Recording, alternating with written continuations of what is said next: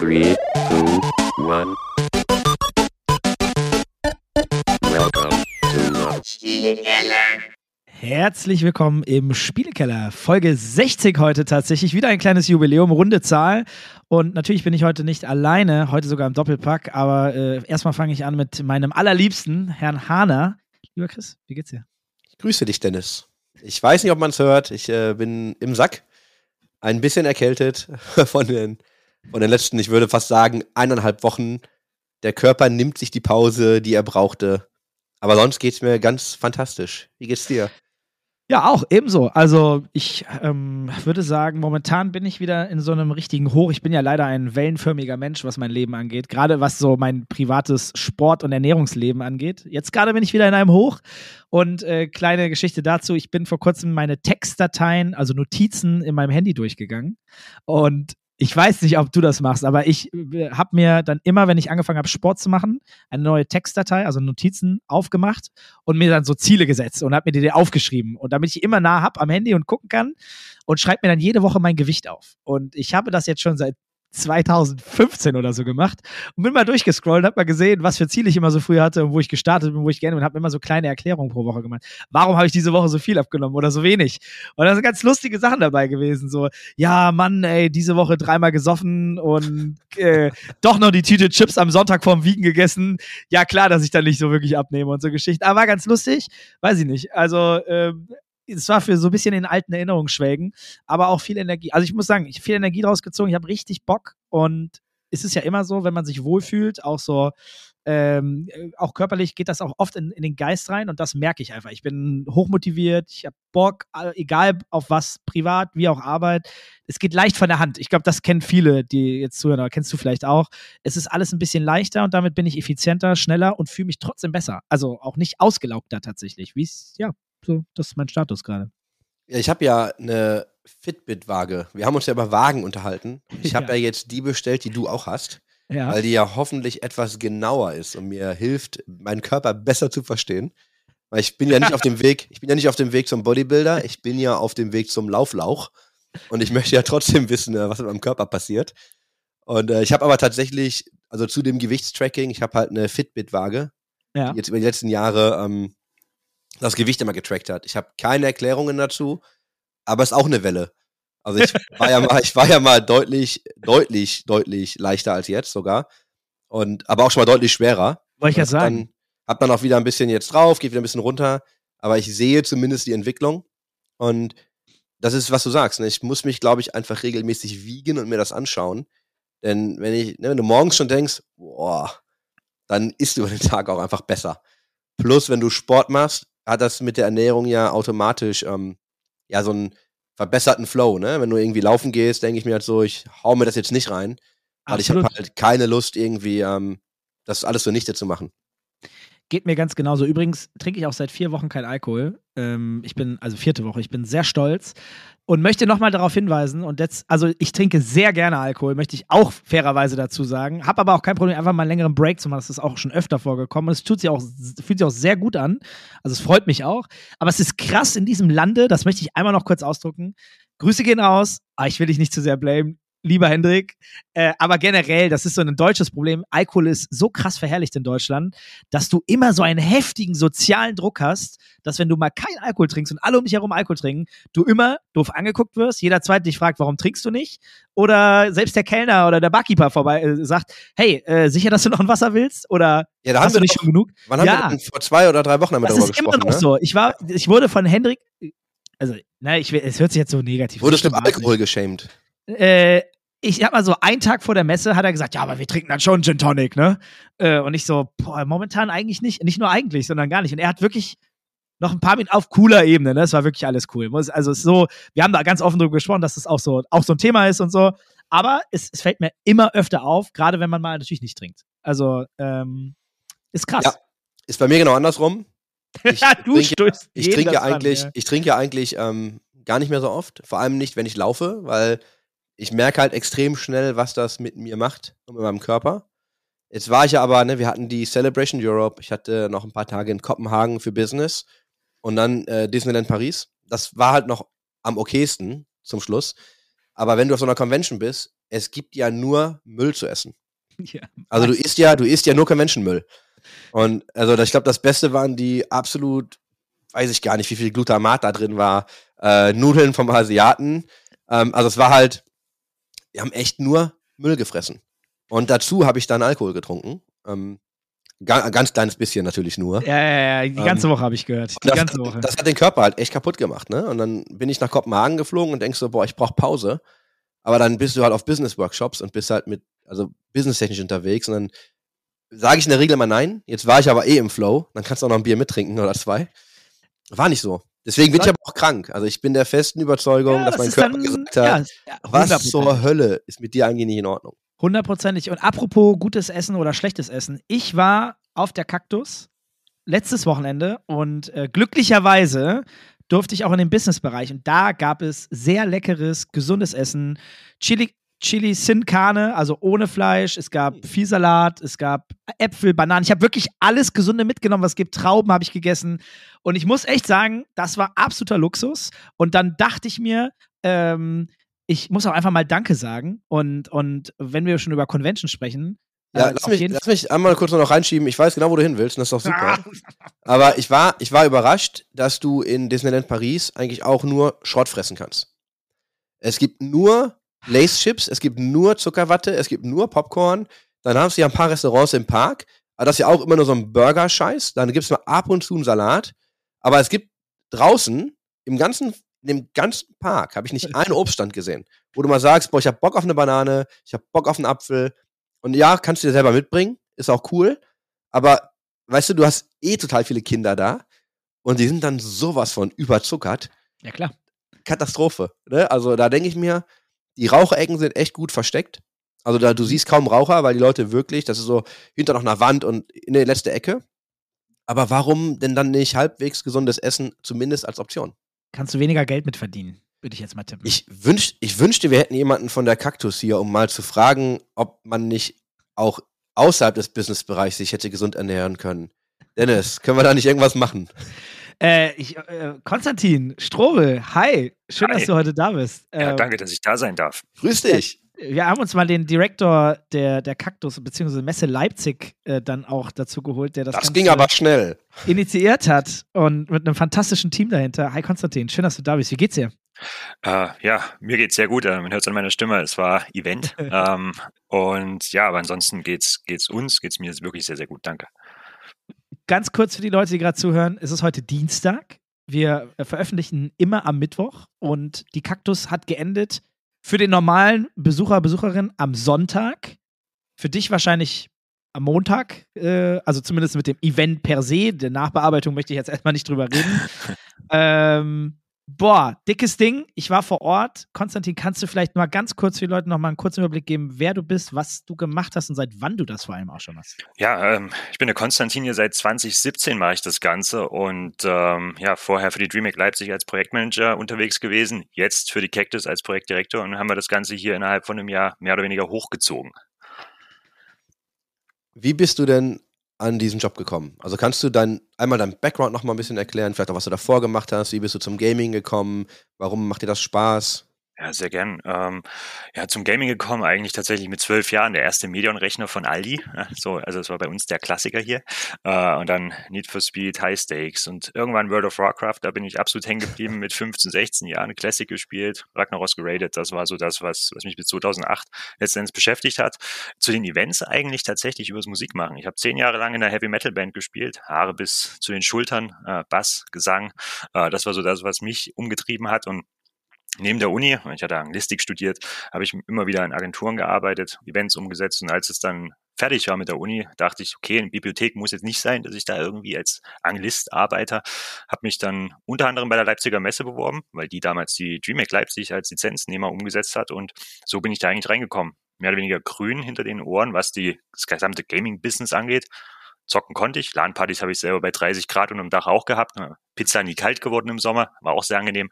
Ähm, Ja, und so haben wir dann hier, habe ich hier eigentlich mehr oder weniger die Erfahrung gesammelt in der Akquise, im, im Community Management auch, was eigentlich der wichtigste Part für mich ist. Ähm, Im gesamten Event Management hatte ich schon meine Erfahrung gesammelt und so ist das eigentlich zustande gekommen, ja. Willst, also, ja, ich, ich möchte reden, Dennis möchte reden, Dennis darf reden. Okay.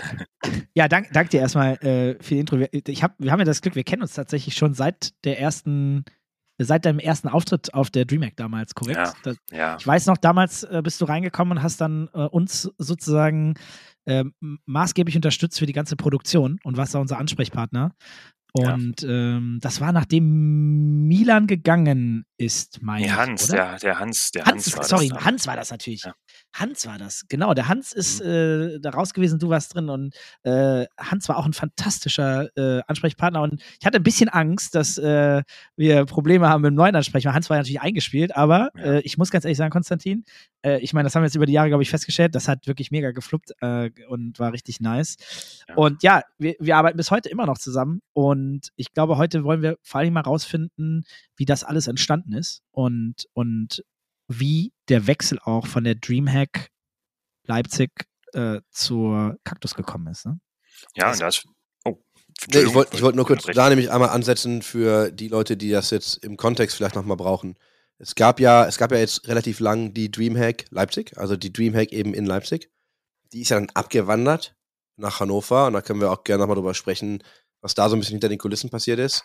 Und dann habt ihr ja die Cactus quasi announced. Das heißt, ich nehme das von außen jetzt so wahr und dann lasse ich dich da gerne drüber sprechen. Von außen wahrgenommen war das ja eher so ein Ding wie, ja, haben wir jetzt jahrelang gemacht, haben wir jetzt auch die Expertise, wir wissen, wie das geht, da gibt es eine Community. Jetzt ist die Dreamhack als Name weg, dann machen wir das einfach selbst.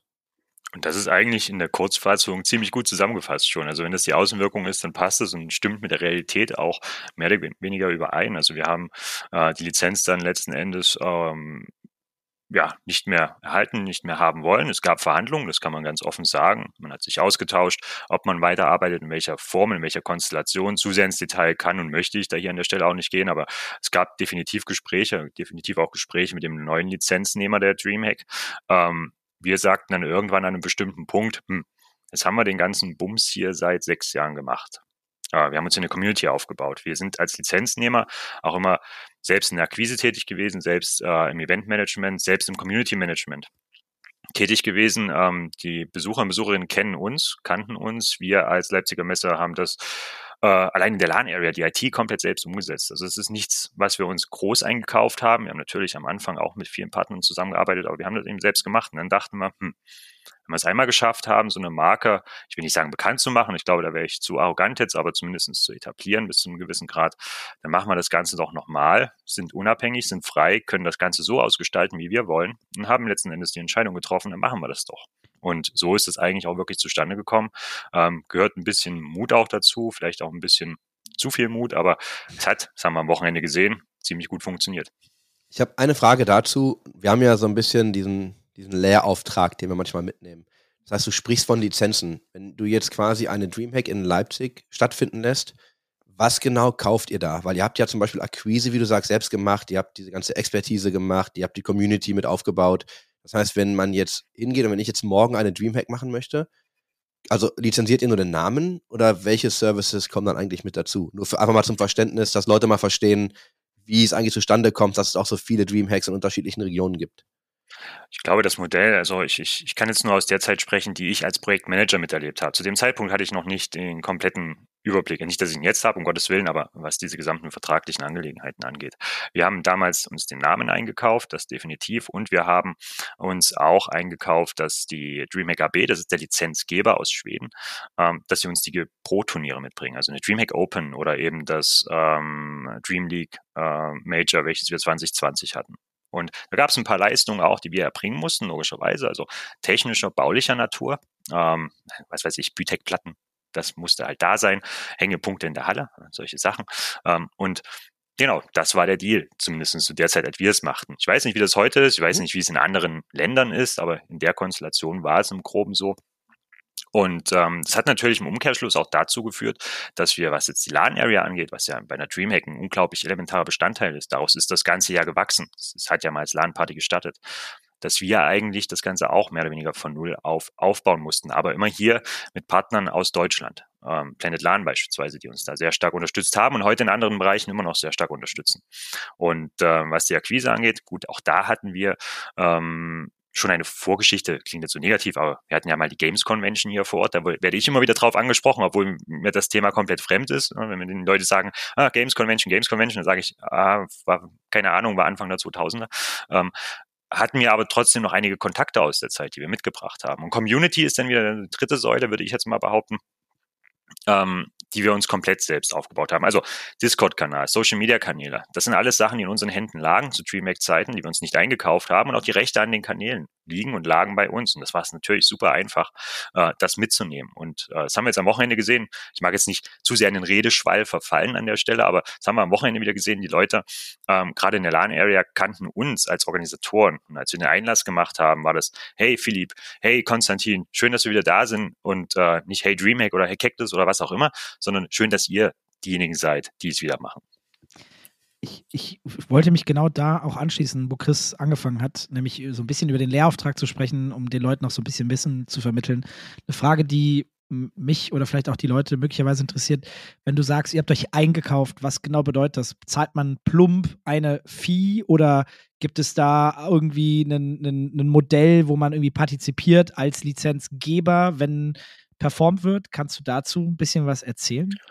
Da könnte ich was zu erzählen, äh, mache ich jetzt aber mal aus, aus, aus rechtlichen Gründen schlicht und ergreifend nicht. Aber ja, okay. da gibt es natürlich auch gewisse Leistungen und, und, und, und Benefits auf beiden Seiten, die, erbrach, äh, Seiten, die erbracht werden müssen. Aber dabei würde ich es dann an der Stelle auch erst einmal sicherheitshalber äh, stehen lassen. Ja.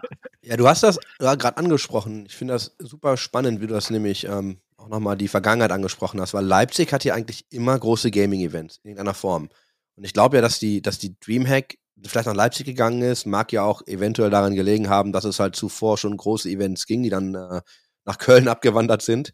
Ich möchte einfach mal an der Stelle, habe ich hier einen Tweet, und zwar vom Conny Winkler, den fand ich eigentlich total passend. Der hat nur sagte, hey, so, ne, die Cactus Leipzig war wirklich nice. Danke für die guten Gespräche, die kurzen und die langen. Bin sicher, die Messe wird nach dem positiven Echo noch weiter wachsen in den nächsten Jahren. Und er hat das dann abgeschlossen mit Leipzig ist Gaming. Ne, mit einem Herzchen dahinter. Und ich, also glaubst du, dass der Standort einfach auch schon zieht? Also glaubst du einfach, dass, dass Leipzig so ein Standort ist, wo Leute auch sagen, hey, wir wollen auch dieses Event? Also ich glaube ja, dass die, das Echo aus dem Wochenende, und ich war nicht da, aber meine Timeline war ja voll mit der Kaktus. Also glaubst du, dass das einfach auch ein super Standort ist für solche Dinge? Ich denke schon. Ich denke wirklich schon. Also einerseits, ähm, die Historie schwingt immer mit. Ich bin immer ein Freund davon, das ist eine persönliche Einschätzung. Ich mag nicht so gerne in die Vergangenheit schauen, auch wenn man aus der ganzen Menge lernen kann, aber wir müssen irgendwie gucken, dass wir in Zukunft uns weiterentwickeln und so weiter und so fort. So das heißt auf die Beine stellen. Aber ich kriege trotzdem immer wieder eben die Sätze aus Games Convention Zeiten, sicherlich in naher Zukunft aus Dreamhack-Zeiten und wie cool und wie schön das doch war. Und das schwingt halt immer mit. Das schwingt in der Industrie mit, das schwingt auch beim Publikum mit. Und ähm, ich glaube, allein aufgrund der Tatsache ist da so ein bisschen auch so, so, so, so, so ein ja, Emotionen dabei, die, die vielleicht andere Standorte noch nicht haben. Und einfach was die Stadt angeht, ich persönlich mag Leipzig sehr, weil es eine schöne Stadt ist. Man kann was unternehmen, man kann was sehen. Es ist immer sehr, sehr gut, auch wenn die Talents hier sind, wenn die, die Aussteller da sind. Also, und es ist gut erreichbar, würde ich jetzt mal behaupten. Klar, mit dem Flugzeug jetzt nicht so direkt, aber äh, mit allen anderen Verkehrsanbindungen sind hier ziemlich gut. Ähm, ja, ich denke schon, dass das ein sehr, sehr guter Standort ist. Haben wir in der Vergangenheit auch bewiesen. Ähm, ja, Punkt, ne? Hotels sind bezahlbar übrigens. Und ja, Hotels, also ich war selber überrascht, ehrlich gesagt. Ne? Einzelzimmer 70 Euro die Nacht, inklusive Frühstück, direkt hier an der Messe in einem neu gebauten Hotel. Liegt vielleicht auch daran, dass man die Cactus noch nicht so wirklich auf dem Schirm hatte. Ich meine, die Hoteliers schauen ja natürlich auch immer, welches Event gerade stattfindet. Aber find mal noch für 70 Euro hier so ein Einzelzimmer mit Frühstück irgendwo. Also das ist für Leipziger Verhältnisse echt gut. Mission Impossible. Also ja. ich kann dir sagen, dass auf der Star Wars Celebration rund um das Excel in London gab es so ziemlich gar nichts mehr. Und wenn du dir noch ein Zimmer geschossen hast, dann lag das, ich glaube, ohne Frühstück bei locker mal um die 200 Tacken. Minimum. Und dann ging es halt nach oben. Ne? Und die waren halt auch wirklich alle ausgebucht. Ich glaube, so kurzfristig vorher gab es wieder ein paar, weil dann Leute nicht gekommen sind. Aber Messe und Hotels ist ja einfach immer echt schmerzhaft. Deswegen glaube ich, ist Standort immer extrem wichtig. Und ich glaube, und das war mein Gedanke damals ja auch mit Hannover. Wir haben da ja auch schon ein paar Mal drüber gesprochen. Das mache ich mir Feinde. Aber ich finde, in Hannover gibt es halt einfach nicht viel drumherum. Ich finde sowohl in Leipzig als auch in, also in London ja eh und auch in anderen Städten, du hast einfach so relativ viel noch Infrastruktur um dein Event herum. So in Köln kannst du halt direkt in die Stadt, hast deine ganzen Bars und so da. Jetzt bin ich vielleicht auch nur zu dumm, Hannover richtig kennengelernt zu haben. aber ich hatte da nicht das Gefühl. Das war für mich echt so draußen. Das hatte, ich hatte so ein bisschen das Gefühl, das ist relativ losgelöst von allem anderen.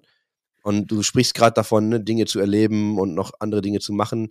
Ich mag Leipzig auch total gern. Und es ist ja auch gerade eine Stadt, die kommt ja extrem, ne? Gerade was auch so Startups angeht und Firmen, die abwandern. Aber da passiert ja noch relativ viel in den nächsten Jahren. Ja, das sind allein äh, Besucher zu, äh, nicht Besucher, Einwohnerzuwachs in der Zahl. Wir haben jetzt die 600.000 Einwohnergrenze geknackt und das ist schon Wahnsinn. Und du bist hier vom Messegelände aus innerhalb von sechs Minuten in der Stadt. Das ist schon, ist schon schick. Ja, das ist auch meine Wahrnehmung, die ich habe. Ich habe ja tatsächlich jede Games Convention mitgemacht. Ich habe ja keine verpasst. Also ich bin ja seit, oh, wann war das denn? Anf ja, Anfang 2000 irgendwann, 2003, 2004. Ich weiß nicht mehr, wann die erste war. Und die Entwicklung ist halt auch krass. Also von vor 20 Jahren knapp bis heute. Ähm, also Leipzig hat sich, auch Immobilienmarkt, will ich gar nicht nicht reingehen, aber auch der Immobilienmarkt ist halt krass gewandelt und äh, es ist natürlich auch teurer geworden. Aber das spricht ja in der Regel dafür, dass die Qualität steigt äh, der Stadt und äh, kann man fast gar nicht mehr vergleichen. 20, ja, oder viel Jahre. Spekulation, ne? Ja, beides, beides. Also Aber nicht, dass in Berlin die Qualität immer äh, steigt ja. mit der gleichen Entwicklungsrate ja, gut, aber Immobilienpreise. Das ist, come on, Hauptstadt. Ist, ich, ich möchte noch dazu sagen, dann können wir auf mit diesem Immobilienthema. Ich glaube, Berlin ist immer noch die günstigste Hauptstadt Europas von den großen, äh, was Mietpreise angeht, obwohl es schon unverschämt teuer ist. Was Deswegen lebe ich übrigens in Krefeld. Was? Was mir echt Angst macht, ne? Weil das ist, dass du hast recht. Und ja. das ist schon bitter, wenn du dir die Preise anguckst. Absolut. Ja, deswegen wohne ich im Dorf. Ne? Das ist gut so. Was macht eine gute Veranstaltung? Also, und ich möchte ausholen und dir noch ein bisschen Kontext mitgeben für die Frage. Wir haben ja hier relativ häufig auch schon im Podcast darüber gesprochen, dass ja diese Phase gab, in der so ziemlich jeder ein Event starten wollte. Ne, und dann hast du ja so große Namen wie zum Beispiel eine Dreamhack, wo dir der Name über die Lizenz natürlich hilft, Leute zu ziehen. Weil du automatisch ja, ne, so Franchise-System, du weißt halt bei McDonalds, was du bekommst. Ne, die Qualität ist in der Regel immer gleich. Das heißt, du hast eine große Vorstellung von dem, was irgendwie passiert. Jetzt hat jeder versucht, so ein Event hochzuziehen, dann hatten wir die Pandemie, dann hat sich ganz viel von alleine gelöst. Und dann ging es wieder los mit, ja, wir müssen jetzt alle wieder Gaming-Events machen, weil die Leute wollen sich alle wieder treffen. Das ist ein bisschen meine Frage, jetzt habt ihr natürlich, hast du da gerade drüber gesprochen, so High-Level habt ihr halt gesagt, naja, wir wissen, wie es geht, wir machen das jetzt einfach. Aber was hat euch wirklich dazu bewogen, zu verstehen, ey, wir, wir machen das trotz der ganzen Konkurrenz und wir machen das, obwohl zum Beispiel ja damals noch die DreamHack, glaube ich, mit zwei Events angekündigt war, obwohl eine Gamevasion irgendwie stattgefunden hat und obwohl noch ganz viele andere Organisatoren ja in diesen Markt irgendwie drängen wollten. So, was glaubst du, könnt ihr besser oder was hat euch so einfach die Kraft gegeben zu sagen, hey, wir gehen da jetzt ran, auch gegen diesen ganzen äh, Wettbewerb und schauen mal, wie gut wir es irgendwie positionieren können? Klingt jetzt kitschig, ich sage es trotzdem, unsere Community. Das sage ich ganz, ganz klar. Ähm, ich habe das große Glück, dass ich, wie gesagt, schon seit 2017 an Bord bin und äh, unter anderem unsere LAN-Community mitbetreuen durfte, direkt äh, First-Level-Support betreiben darf. Auf dem Discord-Server, der hat über viereinhalbtausend äh, Mitglieder inzwischen. Ähm, dann haben wir irgendwann angefangen, und dann hieß es ja, dass die Dreamhack eben woanders hingeht, wurde announced, alles schick.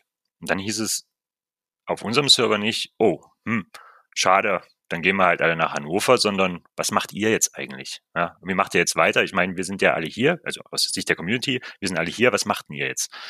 Und das war für uns so ein bisschen die Initialzündung, wirklich auch zu denken, hm, scheinbar hat sich die Arbeit, dass wir auch um 0 Uhr nachts noch im Sommer irgendwie auf Anfragen direkt reagieren, also unter anderem ich und meine Kolleginnen und Kolleginnen, dass wir darauf noch reagieren. Scheinbar hat sich das ja ausgezahlt. Und wir haben das nicht mit irgendeiner Intention gemacht, auch das klingt jetzt unglaubwürdig, aber wir haben es einfach gemacht, weil wir das Leben, bilde ich mir zumindest ein, weil wir unsere Community wertschätzen. Und entsprechend war das die Initialzündung. Und dann äh, kam ein Stein vom, äh, vom anderen ins Rollen und äh, wir haben überlegt, wie machen wir es. Ich meine, klar, äh, wenn man sich die Cactus anschaut, so offen muss man ja auch sein. Da sind viele Komponenten aus der DreamHack übernommen. Warum, warum sollte man das auch nicht tun? Weil die LAN-Area haben wir selbst umgesetzt, die Stream-Area haben wir selbst umgesetzt und wir haben jetzt nur Anpassungen vorgenommen. Und wie gesagt, das war so ein bisschen äh, ein ausschlaggebender Punkt. Und der andere war, dass wir auch zu Brands wie Samsung, zu Red Bull, zu Nissin, wer auch alles dabei war, Case King, einen guten Draht, bilde ich mir zumindest einen, aufgebaut haben. Und auch aufgrund der Tatsache, dass wir selber die Kontakte haben, dass sie bei uns liegen, konnten wir immer ganz offen sagen, Mensch, was, was haltet ihr eigentlich davon? Nissin, Case King, Samsung, wenn wir jetzt selber was machen. Ähm, wärt ihr an Bord? Würdet ihr uns vertrauen? Vertraut ihr unserer Community? Und es kam sehr schnell ein deutliches Ja. Und es kam auch sehr schnell die, die Botschaft, dass, ähm, ich meine, ihr wisst ja, wie es manchmal ist, in der Branche gibt es viele Lippenbekenntnisse, aber an der Stelle war es, war es authentisch, zumindest in meinen Ohren. Die Botschaften, Name ist uns jetzt erstmal egal, ähm, macht mal, wir sind dabei. Wir probieren das mal aus. Und wir selber haben intern aber auch nie gesagt, es wird ein Event mit 45.000 Besuchern Besucherinnen und wir haben zweieinhalb Milliarden Menschen in der LAN-Area sitzen. Und wir haben gesagt, das haben wir 2020 erreicht, gemeinsam. Das ist das Potenzial, das wir sehen.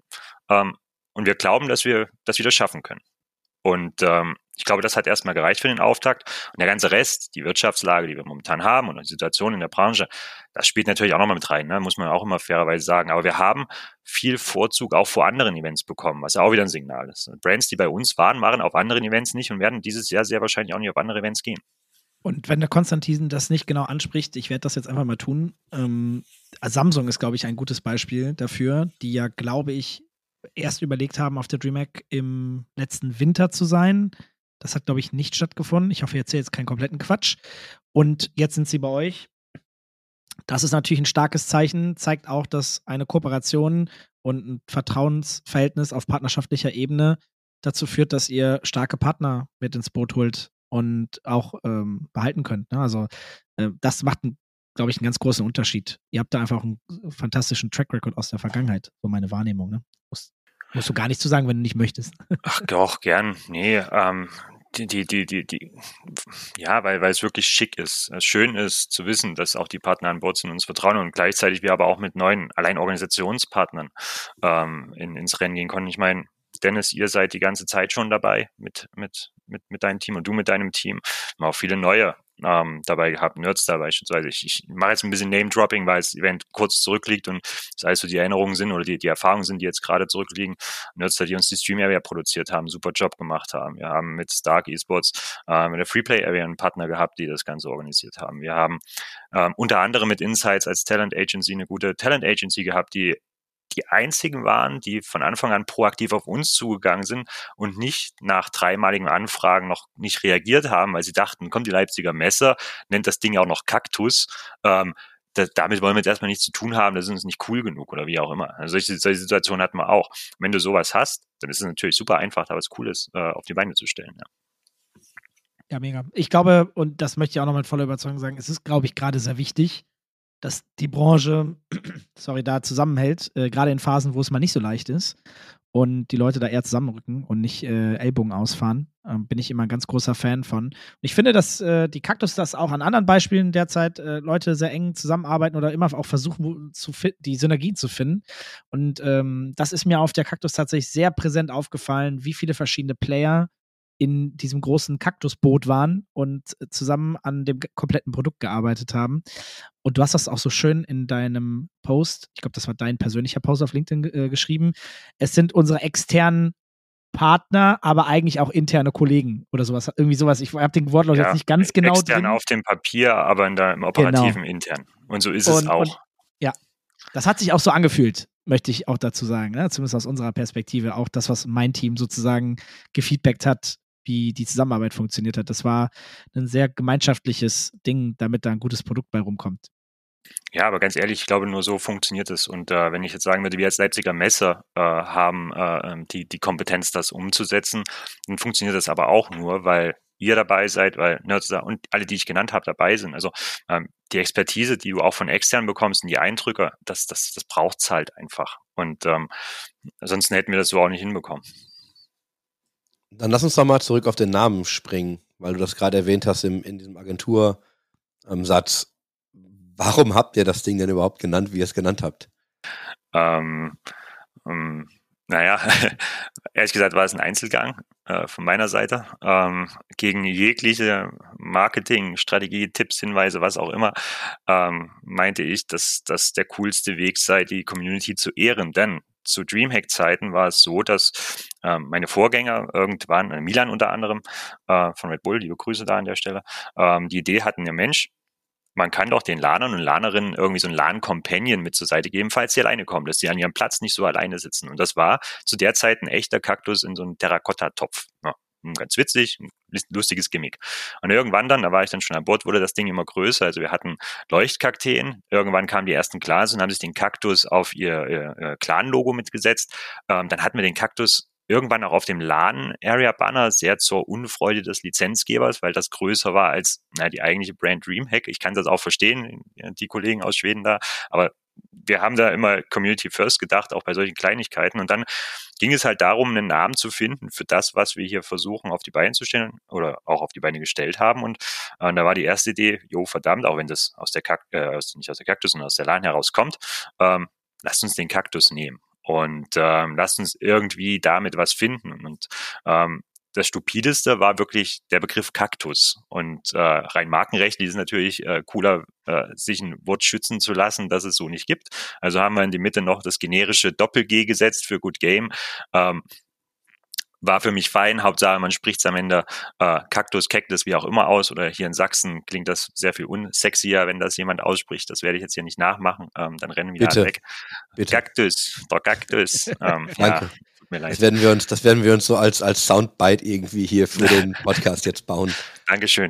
Dankeschön. Genau. Und so ist es auch zustande gekommen. Und ähm, ja, alle haben die Hände so mehr oder weniger über den Kopf zusammengeschlagen und ich konnte auch das verstehen, ähm, dass jemand sagt, warum, wieso, wie willst du das verkaufen? Da muss doch Gaming im Namen drin stehen, damit die Leute verstehen, was es ist. Und ich dachte mir, naja, wenn wir ein cooles Event auf die Beine stellen, dann haben wir einen Namen, der hängen bleibt und mit dem du was verbindest. Idealerweise eine Emotion, eine positive. Und so ist das Ganze gekommen.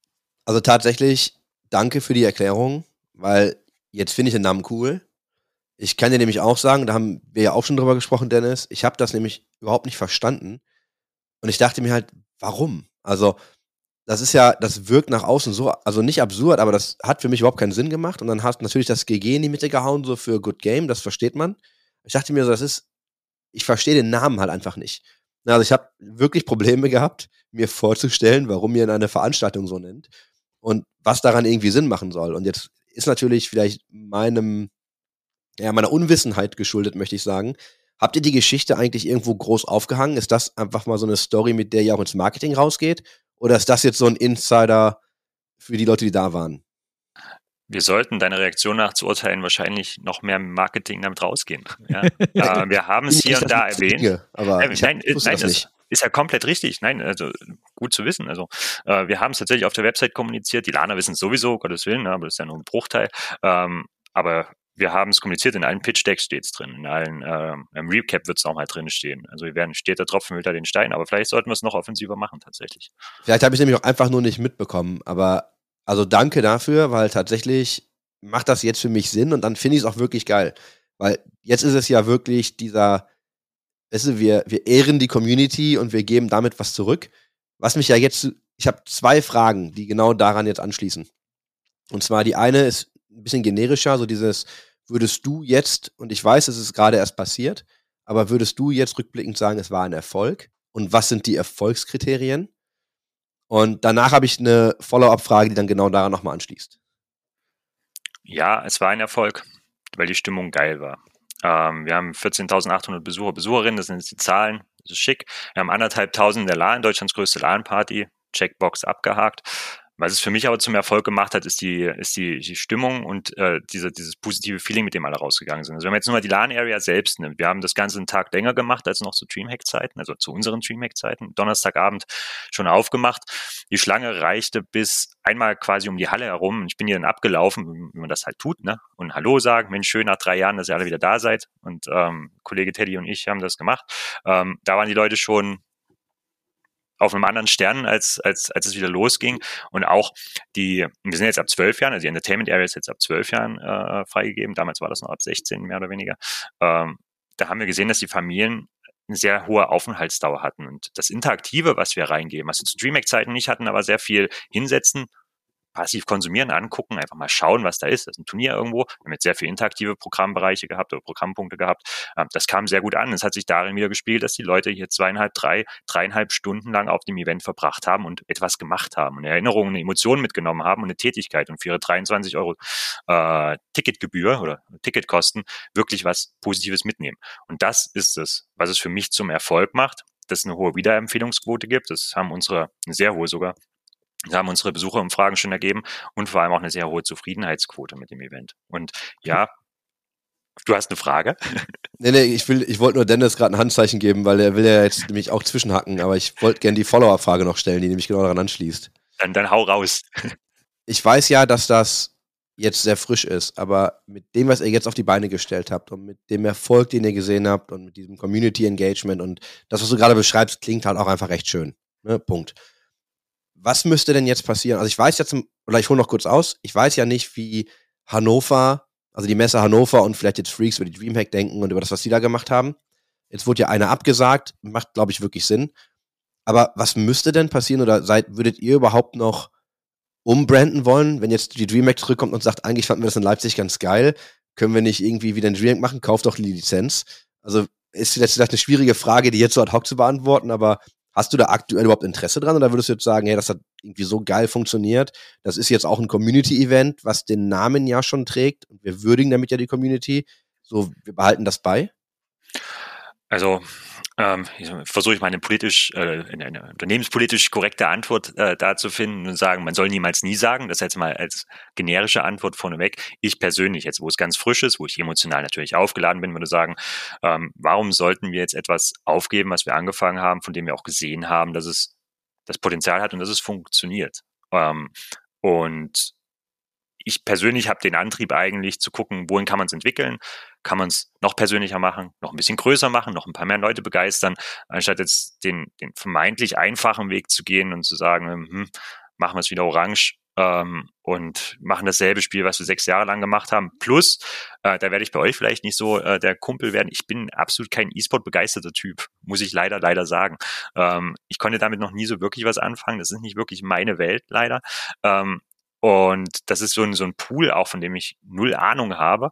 Äh, also der ganze E-Sport-Bereich, wo ich sagen würde, das ist etwas, was ich mir gar nicht so wirklich wieder ans Bein binden möchte. Ähm, ich persönlich.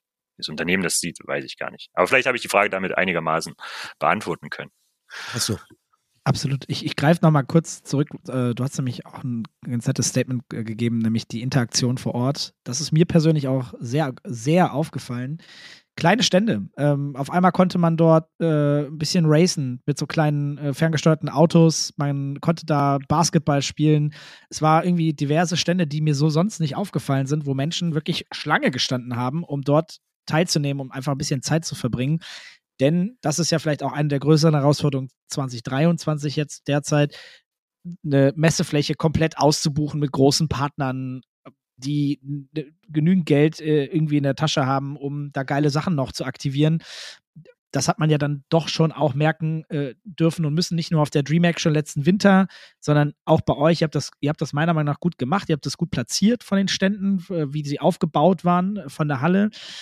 Ähm, aber ich glaube, äh, einerseits wäre man theoretisch relativ schnell durch, wenn man nur den Entertainment-Bereich nimmt. Dennoch habt ihr es gut geschafft, drumherum coole Spots zu haben, wo Menschen wirklich gerne Zeit verbracht haben. Das hast du ja gerade auch nochmal erwähnt und das kann ich als Gast, ich habe ja auch, bin einfach mal durchgegangen als Gast, oh, habe ich dann tatsächlich auch positiv gemerkt und habe hab gesehen, wie, wie viele Leute sich da auch hin, hinstellen an den diversen Ständen. Ähm, wie sind denn, wenn wir dann auch mal darüber nachdenken, wie so die Ziele für die Zukunft sind, wie sieht es denn da jetzt aus? Also LAN-Area, knapp über 1500 Leute habe ich jetzt mitbekommen, äh, 15.000 Gäste knapp. Wie ist denn eure Erwartungshaltung, was Flächenbuchung nächstes Jahr angeht und generell auch LAN, ist das etwas, wo ihr sagt, das wächst locker nochmal 10, 20, 30 Prozent in den nächsten zwölf Monaten oder wie geht ihr daran? Oder ist die Erwartungshaltung? Ah, das ist eine gute Frage. Der Wunsch ist, dass wir, also andersrum, ich muss kurz das Ziel nochmal erklären, für die Entertainment Area zumindest. Ist, das Event war von Anfang an so konzipiert, dass wir als Veranstalter den Grundstock an Entertainment bringen. Ich möchte nicht mehr als, als Messeveranstalter, zumindest für dieses Event sagen, liebe Aussteller, liebe Ausstellerin, kommt auch her, bezahl Geld und bring mir noch das komplette Entertainment mit. Ich glaube, also wenn das früher mal so war, war das schon falsch. Ähm, und ich glaube, zeitgemäß ist es erst recht nicht mehr.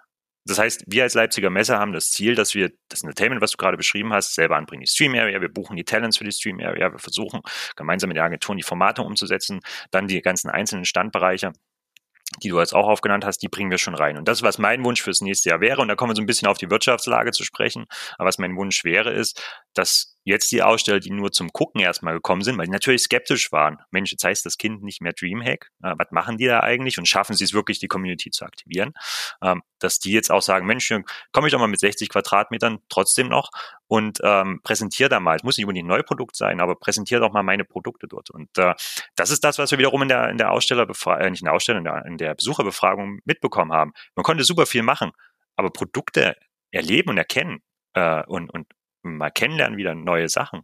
Das war nicht wirklich möglich. Und da möchte ich kurz äh, an, an mein Gespräch mit dem Klaas von Giant Software, die hatten ja hier einen 400 Quadratmeter Farming Simulator Stand erinnern, der hat ein sehr kritischer Zeitgenosse, ein sehr offener Zeitgenosse und er hat gesagt, Mensch, ähm, 2020 war okay, das war der letzte Dreamhack und er ist skeptisch reingegangen in die ganze Nummer, aber so ein neugieriges und aufgeschlossenes Publikum wie hier hat er selten erlebt. Und ähm, die Tatsachen, das sagen ja auch wiederum unsere Besucher und Fragen, dass die Besucher und Besucherinnen hier aus dieser Region selten in Köln sind oder im Norden oder im Süden, sondern dass sie halt einfach gucken, was gibt's hier zu erleben, ähm, spiegelt sich da wieder, weil das, was wir hier bieten, gibt es hier schlicht und ergreifend nicht. Und entsprechend neugierig sind die Menschen.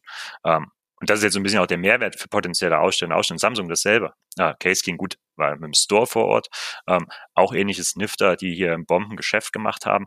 Ähm, Absoluter Wahnsinn übrigens. Ja. Chris, also ich bis vor kurzem kannte ich Nifter noch nicht. Die haben diese XXL-Mauspads, damit sind die irgendwie durch die Decke gegangen. Und jetzt, die haben auch jetzt coole Mäuse und Tastaturen. Ich habe die auf der Bühne, ähm, äh, nämlich äh, von der Kaktus dann mal ausprobiert. Mit unserem Team haben wir ein Five-Stack Valorant gespielt. Äh, äh, Premium-Segment-Produkte, ne? aber trotzdem noch ein bisschen günstiger als dann die ganz großen.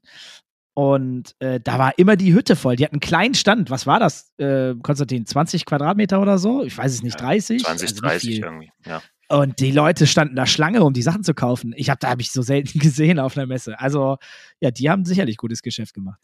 Ja, und, und das Publikum hat, hat neue Produkte entdeckt, wieder eine neue Seite kennengelernt. Also das passt. Und Ziele besucherseitig, klar, wäre es schön, wenn wir wieder die, die, die 20.000er Marke knacken, sage ich ganz ehrlich.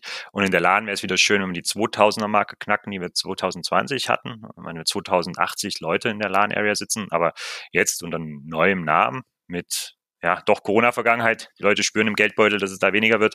Anderthalbtausend zu erreichen bei auch einem, ehrlich gesagt, deutlich höheren Ticketpreis als bei der Konkurrenz oder bei den Mitbewerbern, sagen wir es mal so. Das ist schon ein starkes Zeichen, wie sehr uns die Community da vertraut und dass sie es ähm, wahrscheinlich die Qualität dann da an der Stelle bei uns doch sehen, dass es das wert ist. Ja, ja meine persönliche Meinung zu deinem E-Sports-Kommentar ähm, vorhin ist gar nicht ähm, erschreckend oder ich denke jetzt auch gar nicht, oh, was ein Arsch. Ich glaube, dass wenn du solche Veranstaltungen machst, dann muss es einfach auch um mehr gehen als um E-Sports. Oder du musst E-Sports dann wirklich anfassbar machen. Und ob das dann ist, du machst Signing-Sessions und Meet and Greets drumherum, da gibt's ja tausend Dinge. Aber ich glaube, wenn du auf ein reines E-Sports-Event gehen möchtest, dann kannst du das. Da macht die ISL ja einen guten Job, da macht ja auch die Dreamhack durchaus einen guten Job. Die haben das ja natürlich für jetzt diese Festivals angeflanscht, aber die Dreamhack selbst ne, ist ja eigentlich auch eher so ein digitales Festival und so wurde sie auch positioniert. Und da sind wir auch wieder bei der äh, Summer and Winter da habe ich halt gar nicht das Gefühl, dass da um E-Sports geht. Ne, da gehst du halt hin, da geht's um eine LAN-Party, da sind irgendwie, alle haben Spaß, da sind nur coole Leute, da gibt's keinen Stress, da will jeder irgendwie nur, nur spielen, sich Sachen angucken, ne, auch wie du sagst, auch Produkte erleben. Und ich glaube, man merkt natürlich, dass ihr aus der Ecke kommt. Das ist ja schon sehr ähnlich. Ich glaube, ob du jetzt, ähm, das meine ich jetzt gar nicht bewertend, aber ob du jetzt ähm, Dreamhack oder Kaktus oben drauf schreibst, ich glaube, vom Prinzip her ist es sehr ähnlich. Ähm, aus genannten Gründen, ne, die du ja erklärt hast. Also ich glaube tatsächlich, dass du viel mehr, wie du es auch gerade meintest, machen musst, was das Thema Gaming einfach anfassbarer macht. Es geht um Erlebnisse, es geht dann um, was sind die Partys, es geht um vielleicht Musik auf irgendwelchen Bühnen, es geht so um alles drumherum, um das Thema Gaming. Also man, okay. zele man zelebriert Immer halt Gaming und feiert das. Ne? Es ist halt ein Festival und gar nicht nur so ein reines E-Sports-Event, weil davon gibt es mehr als genug. Um, ähm, und ich glaube, das ist eine ganz andere Zielgruppe ich glaube auch, dass der Konstantin, sorry, dass ich das nochmal kurz erwähne, das hat die Dreamhack fairerweise im Winter tatsächlich, das war für mich der Höhepunkt der Dreamhack äh, in Hannover im Winter. Das war tatsächlich sehr, sehr cool. Das war das Showmatch NNO gegen Eintracht Spandau. Da war da vor Ort alles voll. Die ganz, also war, glaube ich, kein Mensch mehr woanders. Alle vor der Hauptbühne. Und das ist ja aber ein Showmatch mit viel Lustigem drumherum. Es ist ein Hybrid aus Entertainment und E-Sport. Und das hat, ähm, Konstantin, habt ihr ja tatsächlich in Leipzig ähnlich gemacht mit NNO. die auch dazu beigetragen haben, dass die ganze Bühne und das ganze drumherum einfach brechend voll war und die Leute da drei Stunden, glaube ich, ja. in den Uhr erleben durften. Ähm, ist das etwas, wo ihr euch das ein bisschen abgeschaut habt? Weil ich meine, es ist Ta sehr naheliegend. Tatsächlich, ne, abgeschaut möchte ich nicht unbedingt sagen. Ähm, ich würde ich würd fast sagen, weiterentwickelt, so blöd wie es mhm. klingt. Ähm, ich weiß nicht, ob es eine Weiterentwicklung ist, kann man mich hinterher zerlegen, gerne. Ähm, der Community-Gedanke ist bei uns sehr wichtig. Wir hatten NNO am Freitag ja auf der Bühne und sie haben jetzt nicht gegen ein anderes bekanntes Team gespielt, sondern sie haben gegen ein Community-Team gespielt. Das heißt, sie hatten einen kleinen Community-Cup, da haben sich, glaube ich, über 120 Teams beworben innerhalb von äh, 24 Stunden. Die haben untereinander ausklamüsert, wer denn am Ende würdig ist, äh, zu uns zu kommen und gegen NNO, gegen die Rentner zu spielen. Und das wiederum hat am Freitag bei uns stattgefunden. Also haben die NNO-Rentner gegen die Community gespielt. Und das ist das, was mir persönlich an der Stelle so gut gefallen hat ähm, weil du also weil die NNO-Jungs da einfach Bock drauf hatten, sich auch mit der Community so unmittelbar auseinanderzusetzen. Auch auf die Gefahr hin, vielleicht zerlegt zu werden. Also, hätte ja auch passieren können. Ähm, und das hat es halt so unterhaltsam gemacht und hat die, hat perfekt auf unser Event ehrlich gesagt eingezahlt. Und das ist komplette ähm, NNO-Idee gewesen. Fairerweise dazu sagen, wir haben das mit Kusshand genommen, weil es einfach so perfekt gepasst hat, ja. Mega. Das ja, fand ich super. Es hat ja, glaube ich, ganz andere Gründe, ne, warum die Dreamhack dann angefangen hat, ähm, auch vielleicht ein bisschen mehr E-Sports zu pushen. Gerade warum, ne, die MTG hat ja damals die ESL und die Dreamhack gekauft. Dann hast du natürlich als Organizer ähm, Wettbewerb und dann willst du dich abgrenzen, also baust du deine Turniere über verschiedene Events, machst daraus eine schöne große Familie, wo dann jeder dabei sein muss. Also ich kann schon verstehen, warum die Dreamhack da vielleicht eine Zeit lang ähm, mehr auch in die, in, wirklich in die Pro-E-Sports-Ecke, ähm, also in dieser Ecke gemacht hat. Aber ich glaube, dass das reine digitale Festival, sowohl Dreamhack als auch Cactus, als auch alles, was andere noch machen, ich glaube, das kommt auch ganz gut neben dem E-Sport zurecht. Also ich glaube nicht, dass Leute nicht zu dem Event gehen, wenn es jetzt kein E-Sports mehr gibt, weil du eigentlich andere Dinge machst. Das siehst du ja auch immer Summer, Winter, allein schon bei der Opening, ähm, wenn da aufgelegt wird und da einfach ein riesen Spektakel stattfindet.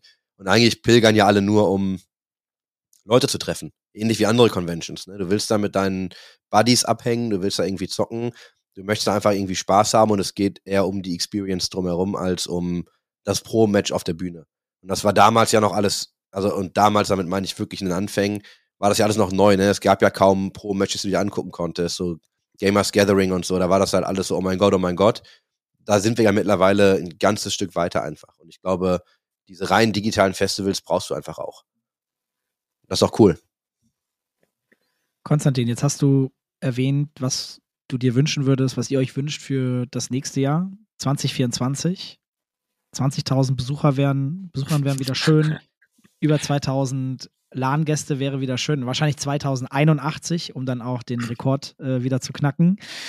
Wie ist denn die Unterstützung, also die Lizenz, oder es ist ja in dem Fall nicht die Lizenz, sondern das eigene Produkt der Messe Leipzig dann in dem Fall. Mhm. Ähm, wie ist denn da das Commitment? Ich hatte rausgehört, dass das relativ stark ist und ich glaube ja auch äh, wirtschaftlich momentan sicherlich nicht die einfachste Herausforderung, wenn man da nicht stark unterstützt wird. Wie ist denn da die Perspektive für euch? Ja, sehr gut, würde ich jetzt mal behaupten, denn wir haben ja schon angekündigt, dass wir vom 5. bis 7. April im nächsten Jahr weitermachen werden. Also Geil. Das ist alles safe. Wir gehen jetzt in die, ja, wir ölen jetzt unsere Stimmen, sagen wir es mal so. Wir lecken unsere Wunden. Wir werten aus, was uns die Community an Feedback zuspielt. Ähm, ich glaube, dann werden wir auch mal wieder schlafen. Die Kollegin, die Laura, hat gesagt, sie ist gestern 13 Uhr nach Hause gegangen ähm, und dann erst mal drei Stunden geschlafen eine Folge Mandalorian geguckt und glaube nochmal drei Stunden geschlafen. Nicht wegen Mandalorian, aber ähm, einfach weil der, der Körper jetzt die Ruhe braucht. Und ähm, ja, in anderthalb Wochen geht hier die Planung wieder los von vorn. Die Auswertungsgespräche auch mit unseren Partnern, was ihnen gefallen hat, was ihnen nicht gefallen hat.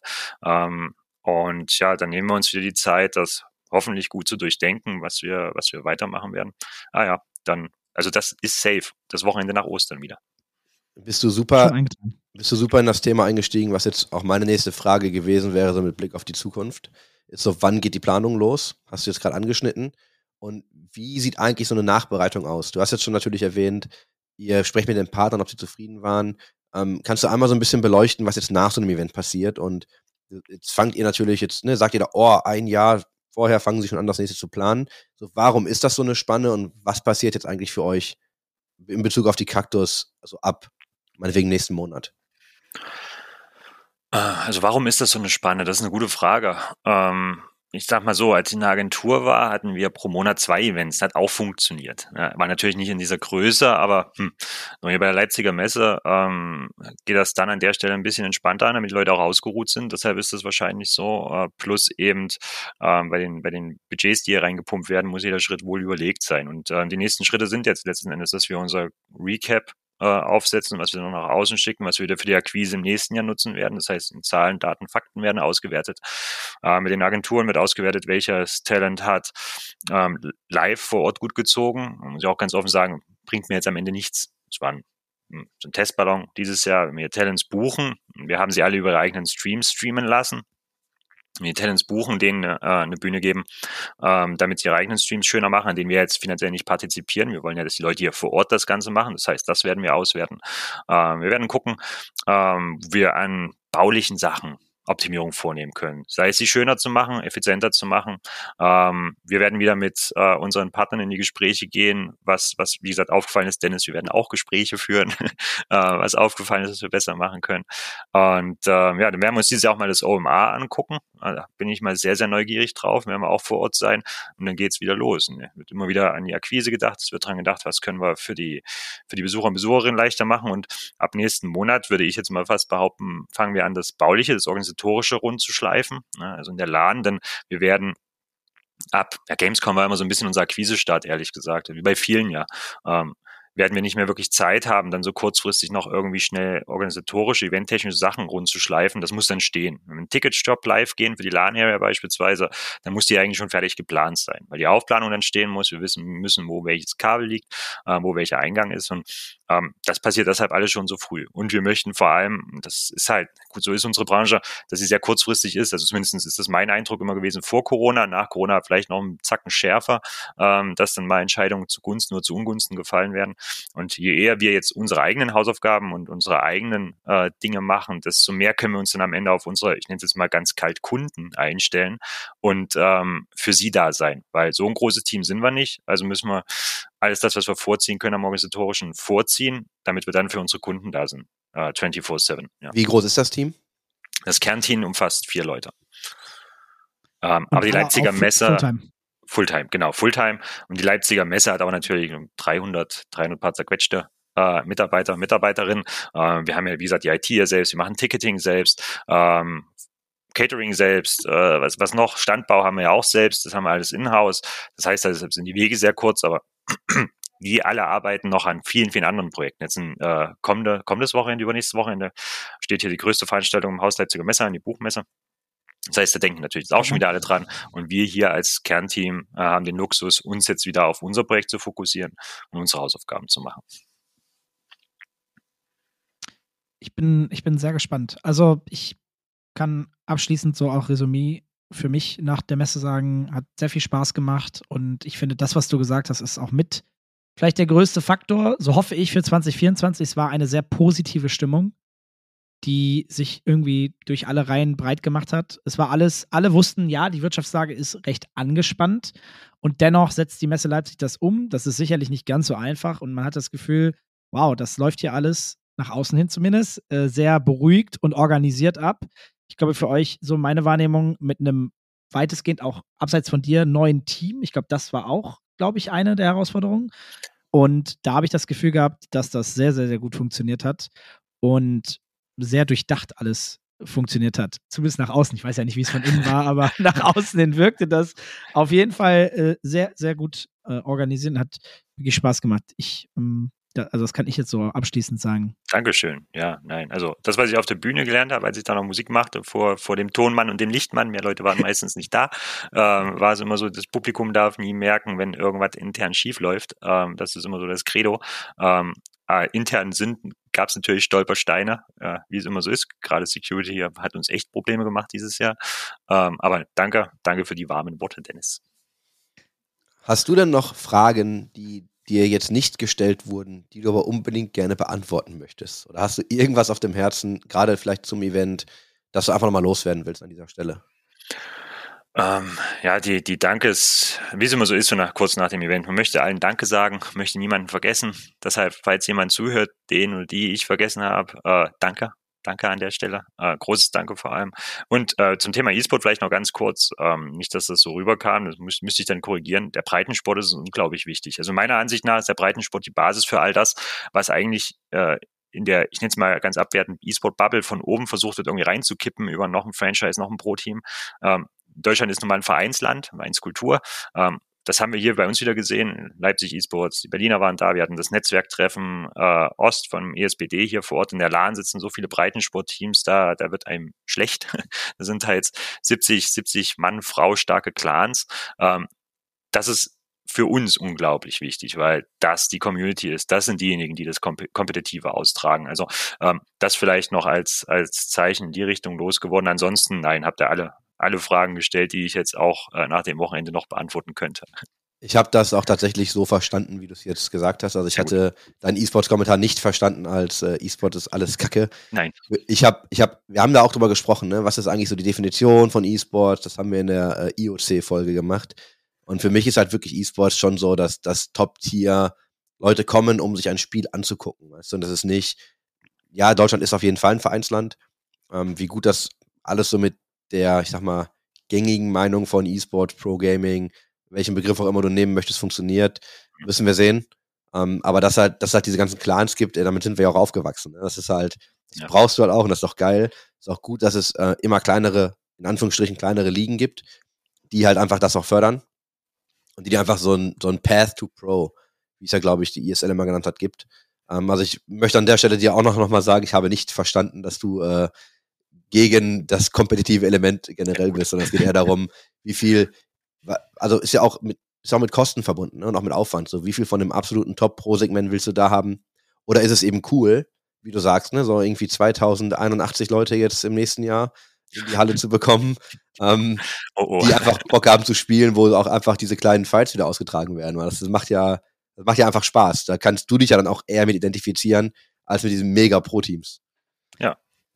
Ich hoffe, ich hoffe, dass wir in ziemlich genau einem Jahr, etwas weniger, wenn am 7. vorbei ist, wir also am 9. April, ich mache mir jetzt schon einen Blocker für uns rein, hier wieder im Podcast sitzen und darüber sprechen, dass die Ziele geknackt worden sind, die 2081 Dennis. Auch die 20.000, ja. Das machen wir auf der Kaktus.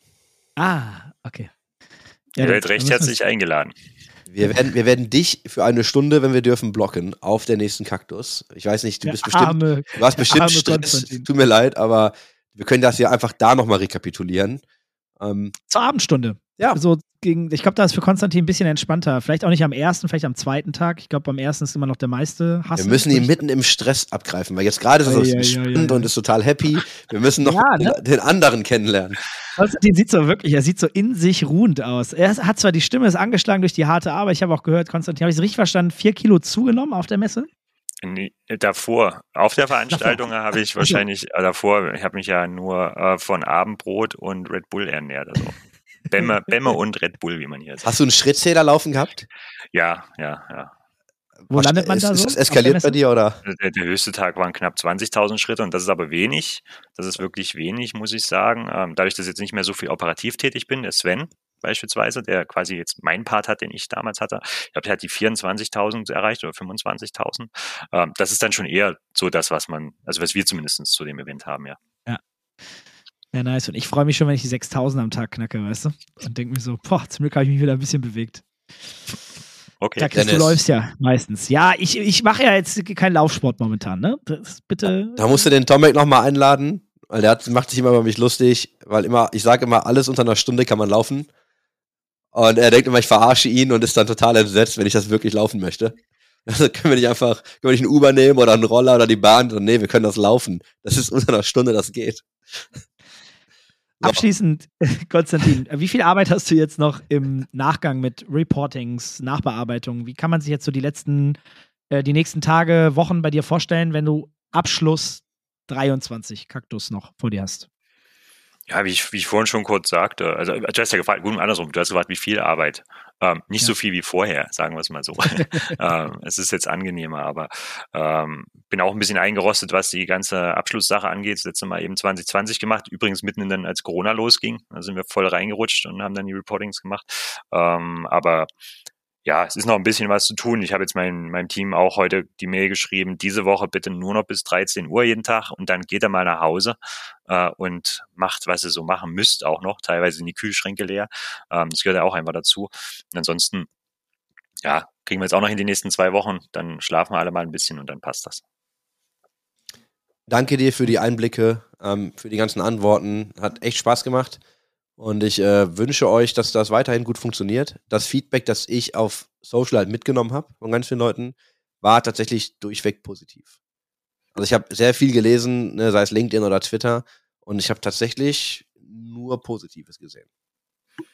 Dankeschön. Vielen lieben Dank. Danke, dass ich da sein durfte. War sehr angenehm, äh, wenn auch ungewohnt, bei einem Podcast dabei zu sein. Mein, mein, mein erstes Mal. Äh, vielen Dank, dass ihr mir die Gelegenheit gegeben habt. Schön. Mega.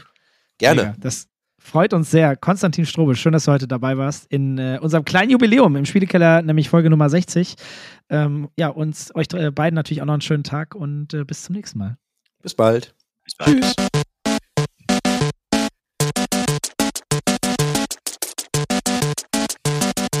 System shut down.